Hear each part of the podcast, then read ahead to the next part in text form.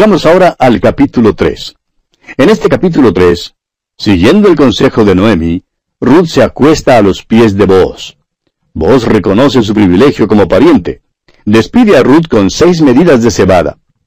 Salimos ahora de los campos de Boaz y llegamos a su era. Todas las tardes Boaz y Ruth caminan por los campos y Noemí se asoma a la ventana y los ve llegando.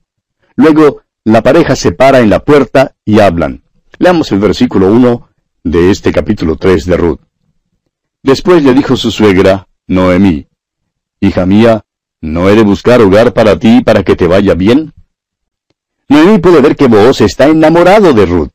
Por eso Noemí decide hacerse cargo de la situación y cuando Ruth entra en la casa, habla con franqueza con ella. Noemí había hablado a Ruth en cuanto al descanso cuando todavía estaban en los campos de Moab.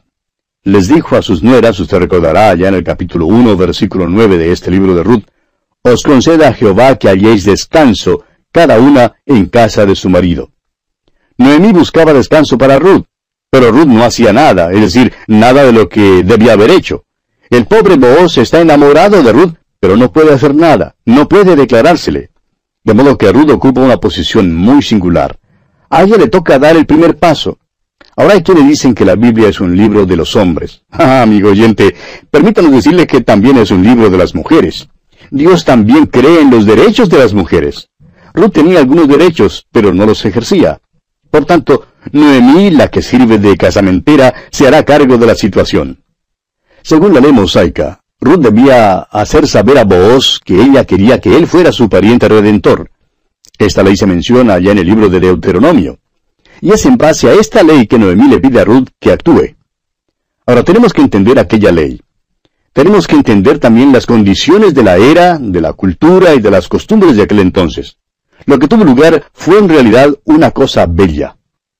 Ahora en Deuteronomio capítulo 25 versículo 5 dice, cuando hermanos habitaren juntos, y muriere alguno de ellos, y no tuviere hijo, la mujer del muerto no se casará fuera con hombre extraño. Su cuñado se llegará a ella y la tomará por su mujer y hará con ella parentesco.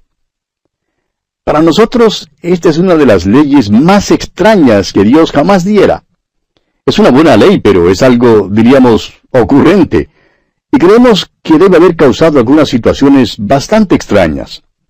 Ya hemos mirado la ley que proveía el cuidado necesario para los pobres, y hemos mirado la ley que proveía redención para la tierra.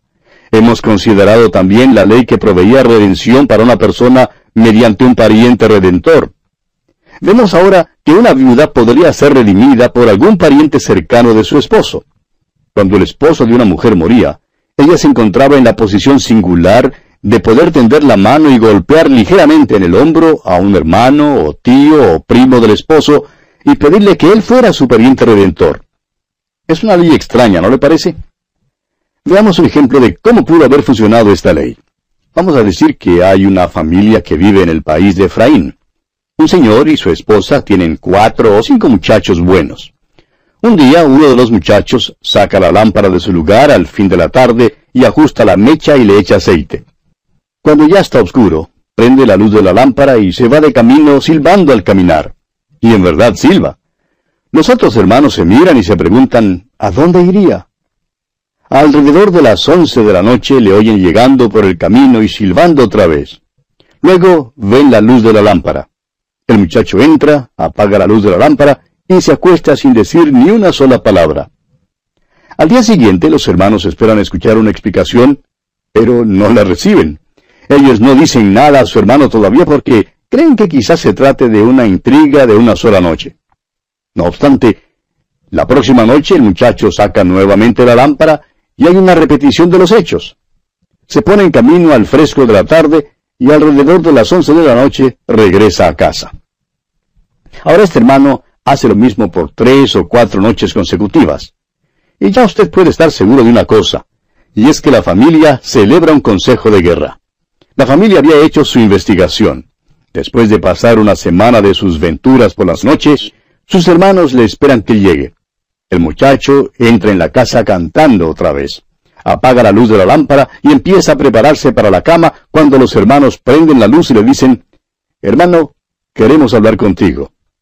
Dinos, ¿a dónde has ido todas estas noches? Y él entonces les dice que ha ido camino abajo. Eso era muy evidente, pero ellos querían saber exactamente a dónde había ido. Los hermanos le preguntan al muchacho entonces, ¿es verdad que una nueva familia ha llegado a la vecindad?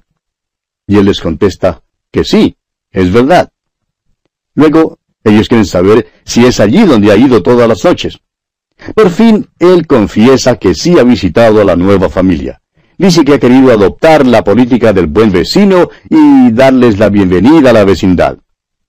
Sus hermanos siguen preguntándole y le dicen entonces, bueno, parece que ha sido para darles la bienvenida todas las noches. Y entonces él les dice a sus hermanos que él quiere hacer que la nueva familia se sienta como en casa. Y entonces le preguntan, ¿habrá en la familia una hija? ¿No es posible que tú hayas ido a verla a ella? Y él finalmente confiesa que sí, que hay una jovencita, y ellos entonces le miran atentamente. Él comienza a sentirse algo eh, incómodo. Luego ellos quieren saber cuánto interés tiene él en la muchacha, y les dice que esta misma noche se declaró y que ella había aceptado su declaración. Y entonces todos hablan como si fueran uno y le dicen, espera un momento, debes haber consultado con nosotros primero porque si algo te pasa, le toca a uno de nosotros casarse con ella. Ella podría pedir que uno de nosotros sea su pariente redentor. Creemos que debes ir al médico para examinarte antes de que te cases, para estar seguro de que estás en buena salud, porque ninguno de nosotros quiere que ella nos pida que seamos su pariente redentor. Y ya puede usted ver, amigo oyente, el motivo por el cual toda esta familia tiene tanto interés en aquella jovencita que vive camino abajo. Bien, la ley en el libro de Deuteronomio Sigue diciendo así en el capítulo 25, versículos 6 y 7. Y el primogénito que ella diere a luz sucederá en el nombre de su hermano muerto, para que el nombre de éste no sea borrado de Israel. Y si el hombre no quisiera tomar a su cuñada, irá entonces su cuñada a la puerta, a los ancianos, y dirá, Mi cuñado no quiere suscitar nombre en Israel a su hermano, no quiere emparentar conmigo. Amigo oyente, Hable usted si quiere de los derechos de los feministas, pero por favor consideremos por un momento estos dos versículos. Este era el método de Dios para proteger a las viudas y a sus hijos. Cuando un hombre moría, podía haber dejado una granja, podía haber dejado ganado y ovejas y granos en los campos. En tal caso, ¿qué haría la viuda? Bueno, vamos a decírselo. Le sería posible tender la mano y golpear ligeramente el hombre a cualquiera de los hermanos del difunto para decirle, mira, Tú eres el pariente redentor. Te he elegido. Y era posible para ella pedir a quien quisiera. Ahora supóngase que ella le pida a uno de los hermanos que no quiere ser el pariente redentor. ¿Tiene él alguna protección? Sí, la tiene. Ella le puede llevar a la puerta donde él tiene el derecho de decir que no quiere casarse con ella. ¿Y entonces qué pasa? Bueno, en el capítulo 25 de Deuteronomio, todavía estamos allí, versículos 8 al 10, encontramos la respuesta. Dice allí, entonces los ancianos de aquella ciudad lo harán venir y hablarán con él. Y si él se levantara y dijere, no quiero tomarla, se acercará entonces su cuñada a él delante de los ancianos y le quitará el calzado del pie y le escupirá en el rostro y hablará y dirá, así será hecho al varón que no quiere edificar la casa de su hermano. Y se le dará este nombre en Israel, la casa del descalzado. Era una cosa severa que una mujer le quitara el calzado del pie al hombre y le escupiera en el rostro. Significaba que aquel hombre caía en deshonra. Ahora ningún hombre de aquel entonces quería que eso le sucediera. Cada miembro de la familia tenía interés en la mujer con quien el hermano menor o más joven se casara porque pudiera ser oprobio a cualquiera de los otros hermanos. Ahora Ruth es viuda. Su esposo ha muerto y la propiedad se ha perdido. Necesita un pariente redentor. Necesita que alguien la redima y hay un hombre que está enamorado de ella, y él es el pariente redentor. Noemí le dice entonces a Ruth, vamos a dejar saber a Booz que tú quieres pedirle que él sea tu pariente redentor. Todos los días tú te paras en la puerta hablando con él, pero no haces nada más. El hecho es que Ruth estaba llevando ropa de luto y todavía lloraba la muerte del hijo de Noemí. Ruth no hace nada en cuanto a Booz y por tanto Noemí se encarga del asunto. Ahora el versículo 2 de este capítulo 3 de Ruth dice, ¿No es vos nuestro pariente con cuyas criadas tú has estado? He aquí que él avienta esta noche la parva de las cebadas. Noemí le dice a Ruth que vaya a la era y que le pida a Booz que sea su pariente redentor. La era, como ya vimos en nuestro estudio de Gedeón, en el libro de los jueces, quedaba en la parte más alta de la colina. Era el lugar más conspicuo en toda la comunidad. Allí era donde trillaban el grano. La era se instalaba por costumbre en la parte más alta de la colina para que el viento pudiera soplar a través de ella desde cualquier dirección. El aventamiento del grano se empezaba en la tarde. Todas las familias que trabajaban en cierto campo, el dueño, su familia y sus siervos acampaban alrededor de ella. En aquella tierra, el viento empieza a soplar en las horas de la tarde. Por la mañana no hay brisa alguna. Pero en la tarde el viento comienza a soplar y se lleva el polvo y la arena por todas partes. Luego, a la puesta del sol o durante la noche, el viento deja de soplar. Ahora, cuando el viento comenzaba a soplar, los hombres empezaban a trabajar furiosamente para aventar el grano.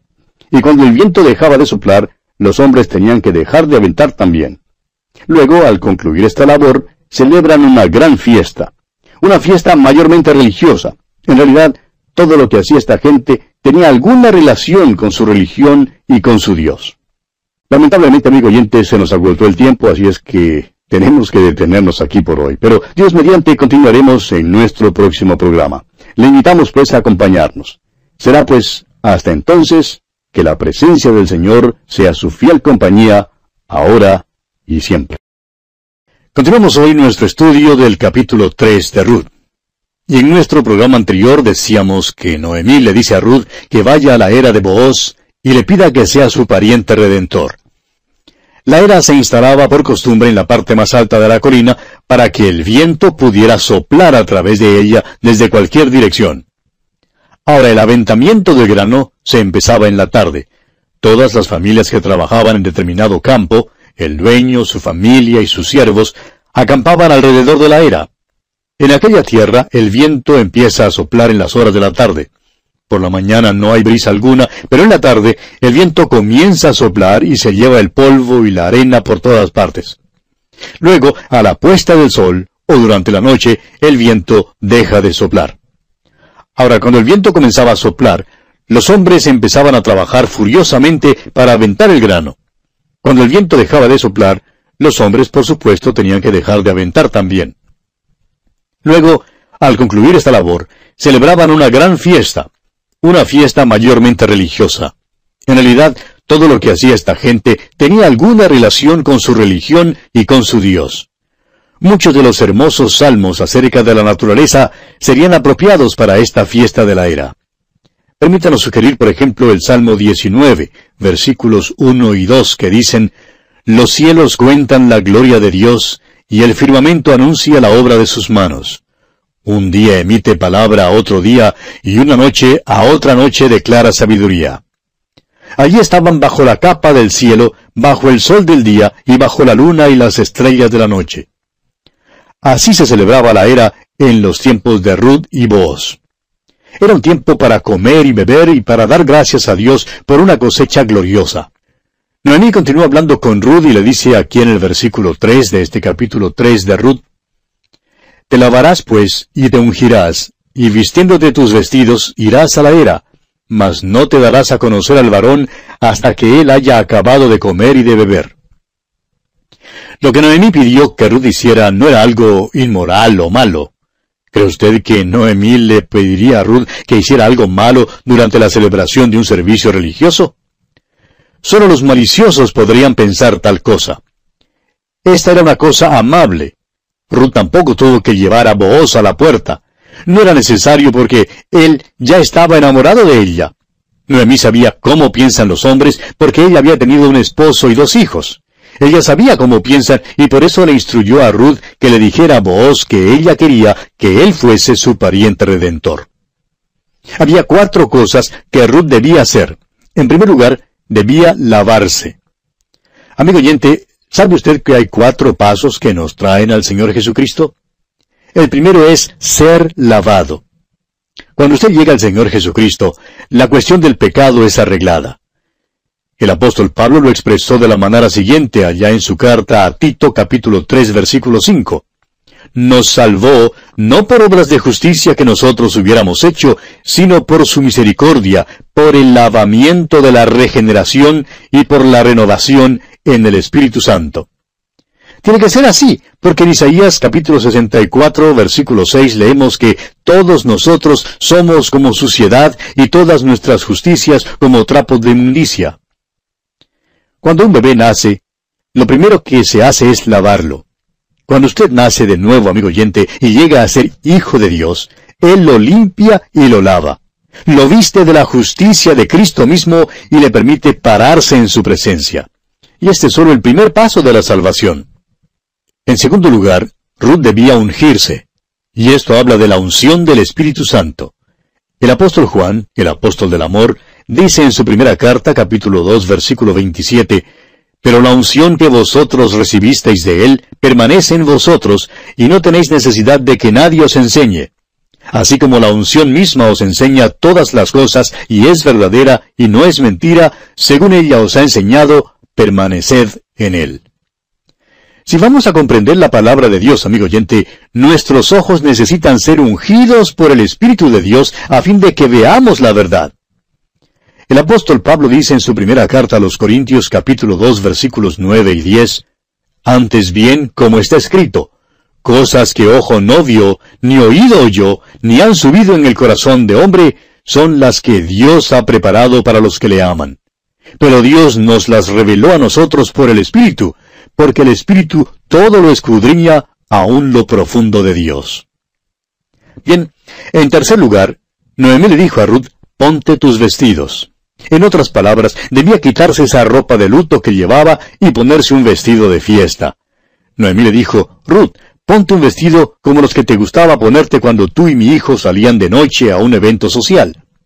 Si vos se ha enamorado de ti mientras has llevado aquella ropa de luto, Espera pues hasta que te vea vestida en un traje bonito. Amigo oyente, nosotros no tenemos ninguna justicia propia, de ninguna manera. Sin embargo, el Señor tiene un manto de justicia del cual viste a todos los que Él salva. El apóstol Pablo habla en cuanto a la justicia de Cristo en su epístola a los romanos. Él aclara que es sólo mediante el creer en Cristo que uno recibe esta justicia. Dice allá en su carta a los Filipenses capítulo 3 versículo 9, y ser hallado en él, no teniendo mi propia justicia, que es por la ley, sino la que es por la fe de Cristo, la justicia que es de Dios por la fe.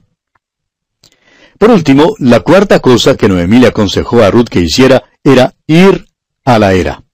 Debía ir a la era y decirle a vos exactamente cómo se sentía. Una vez un predicador fue invitado a hablar a un grupo de jóvenes.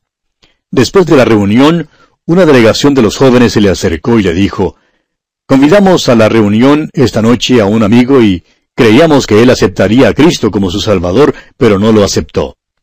¿Quisiera usted por favor hablar con él? El predicador aceptó hablar con el joven y comenzó haciéndole varias preguntas.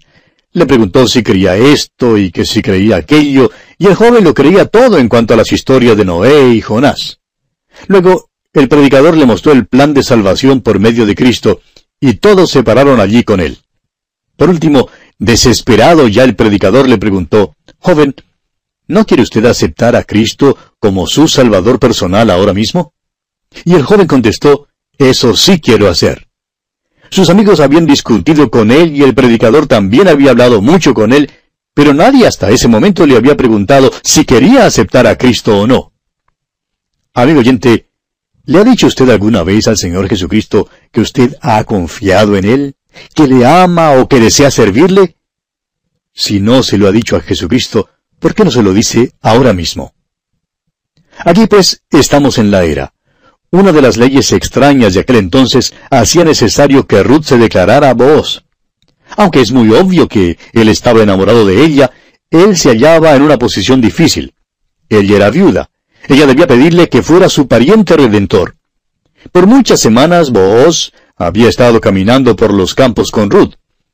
Se contuvo lo mejor que pudo sin declararse a Ruth porque sucedía que había otro pariente más próximo que Boaz.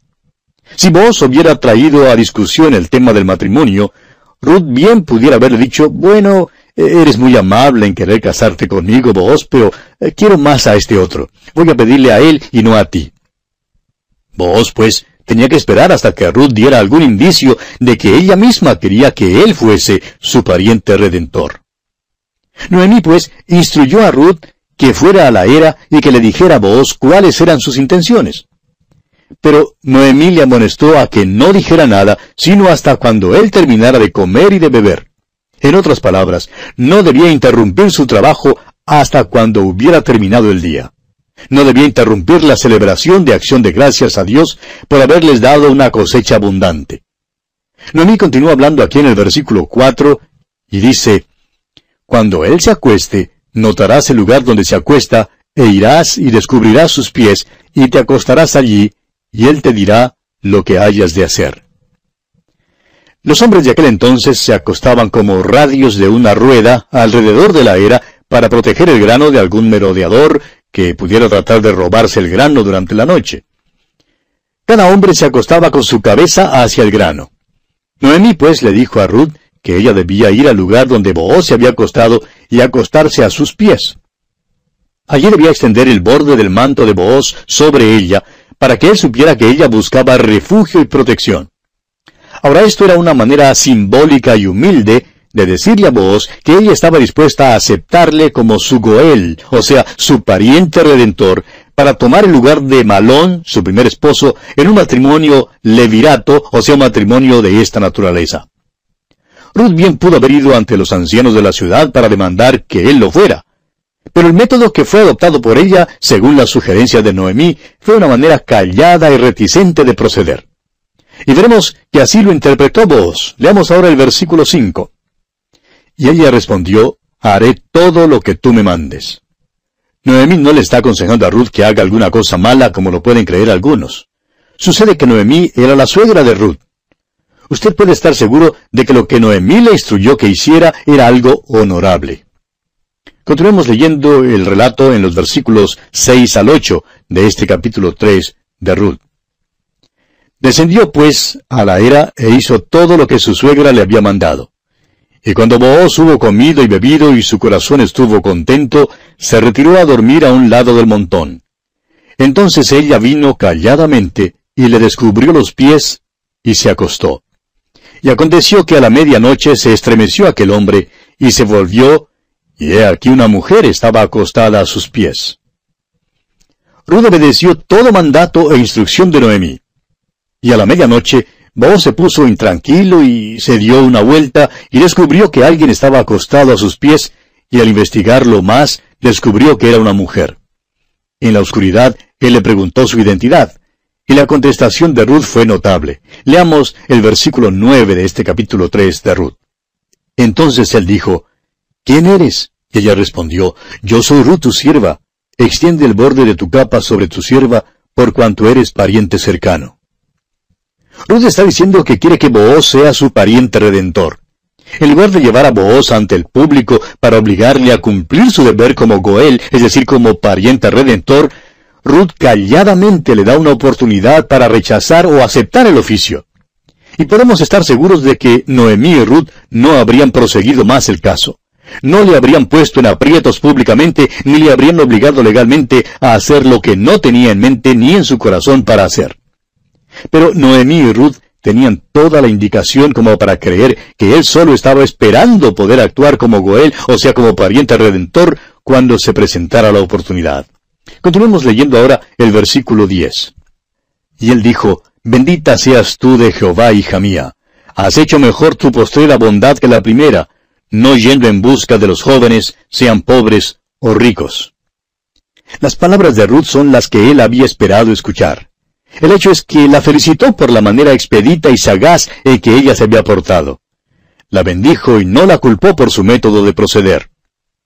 Ahora, cuando vos hizo este descubrimiento sobrecogedor, probablemente despertó a todos los que dormían en la colina alrededor de la era cuando le dijo, Bendita seas tú de Jehová, hija mía, has hecho mejor tu postrera bondad que la primera, no yendo en busca de los jóvenes, sean pobres o ricos. Cuando Noemí trajo a Ruth con ella a Belén, Estamos seguros de que Ruth era la comidilla del pueblo. Ella es bella, decían unos. Bueno, ten cuidado con ella, casará a todos los hombres de Belén, decían otros. Lo interesante fue que Noemí le había dicho a Ruth que en Judá ella sería condenada al ostracismo. Le dijo que ninguno tendría interés en ella. Y Ruth lo aceptó. Pasó por alto a todos los varones porque creía que no tendrían interés en una muchacha de Moab. Pero aquí está vos, un hombre que la ama y que quiere ser su pariente redentor. Era obvio para el pueblo de Belén y para él mismo que ella no había estado casando a los jóvenes. No se había afanado por buscar un esposo. Eso, además del hecho de que ahora le pidió que fuera él su Goel, es decir, su pariente redentor, clarificaba que ella hablaba en serio. Vos continúa entonces hablando aquí en el versículo 11 y dice, Ahora pues, no temas, hija mía. Yo haré contigo lo que tú digas, pues toda la gente de mi pueblo sabe que eres mujer virtuosa. Vos está contentísimo con la petición de Ruth. No sacrifica nada. Quiere hacer todo lo que ella quiere que se haga. Ruth era una mujer admirable. Cuando salió de Moab y llegó a Belén, aquel pueblo le observaba. Los del pueblo observaban cada acción suya. Antes de mucho tiempo tuvieron que admitir que ella había renunciado a todo cuando salió de Moab. Se había declarado a favor de Dios. Confiaba en el Dios de Israel, el Dios vivo y verdadero. Empezaron a alabarla y a decir cuán maravillosa persona era y creemos que esto es muy extraño para un pueblito porque todos se conocen tan bien en los pueblos pequeños. Amigo oyente, permítanos decir que el pueblito de Belén sí chismeaba. Pero podríamos decir que por excepción esta vez eran chismes buenos. Continuamos leyendo en el versículo 12 lo que dice Boaz. Y ahora, aunque es cierto que yo soy pariente cercano, con todo eso hay pariente más cercano que yo. Vos había investigado un poco este asunto y se dio cuenta que un hermano de Elimelech todavía vivía. Vos solo era un sobrino de Elimelech, y aunque él quería ser el Goel de Ruth, es decir, el pariente redentor de Ruth, insistió en que el hombre que era el pariente más cercano, o sea, el hermano de Elimelech, decidiera si quería asumir la responsabilidad o no. Y le dice entonces a Ruth, aquí en el versículo 13 de este capítulo 3 de Ruth, Pasa aquí la noche, y cuando sea de día, si él te redimiere, bien, redímate. Mas si él no te quisiera redimir, yo te redimiré, vive Jehová. Descansa, pues, hasta la mañana. Vos había pensado mucho en este asunto antes, porque inmediatamente mencionó a otro pariente quien tenía un derecho de mayor prioridad bajo la ley, siendo un pariente más cercano que él. Sin duda, vos había pensado muchas veces en insistir en su propia prerrogativa, pero sabía del otro pariente, lo que trajo trepidación a su corazón y duda en cuanto a su acción. Como no podía estar seguro en cuanto a Ruth y al otro pariente, Boaz esperaba pacientemente el tiempo propicio para actuar. Ahora ese tiempo ha llegado. La buena voluntad de Ruth le hizo resolverse a activar este caso con toda la energía e influencia que le fuera posible reunir. Trataría de quitar este obstáculo. Continuemos leyendo los versículos 14 al 16 de este capítulo 3 de Ruth. Y después que durmió a sus pies hasta la mañana, se levantó antes que los hombres pudieran reconocerse unos a otros, porque él dijo, no se sepa que vino mujer a la era. Después le dijo, quítate el manto que traes sobre ti y tenlo. Y teniéndolo ella, él midió seis medidas de cebada y se las puso encima, y ella se fue a la ciudad. Y cuando llegó a donde estaba su suegra, ésta le dijo, ¿Qué hay, hija mía? y le contó ella todo lo que con aquel varón le había acontecido. En el resto de este libro se evidencia el hecho elocuente de que Booz poseía pleno conocimiento de los aspectos legales de este caso, lo cual ningún otro pudo haber poseído a menos que hubiera pasado mucho tiempo pensando en las diversas complicaciones legales. No solo le señaló a Ruth la presencia de otro pariente, sino que también le señaló al otro pariente la dificultad legal que él enfrentaría si se casaba con Ruth. Él sabía más en cuanto al estado legal del otro pariente que lo que el mismo pariente sabía. Aquella noche fue el punto decisivo en la vida de Ruth, y fue el momento decisivo en la vida de Boaz. Boaz rogó a Ruth que esperara hasta la mañana para regresar a casa antes de la luz del día, a fin de que nadie la reconociera. Evidentemente, si Booz hubiera rechazado la proposición de Ruth, o él o ella habrían sido deshonrados. Ella podría haber actuado con presunción y bien pudo haberle llevado delante de los ancianos de la ciudad.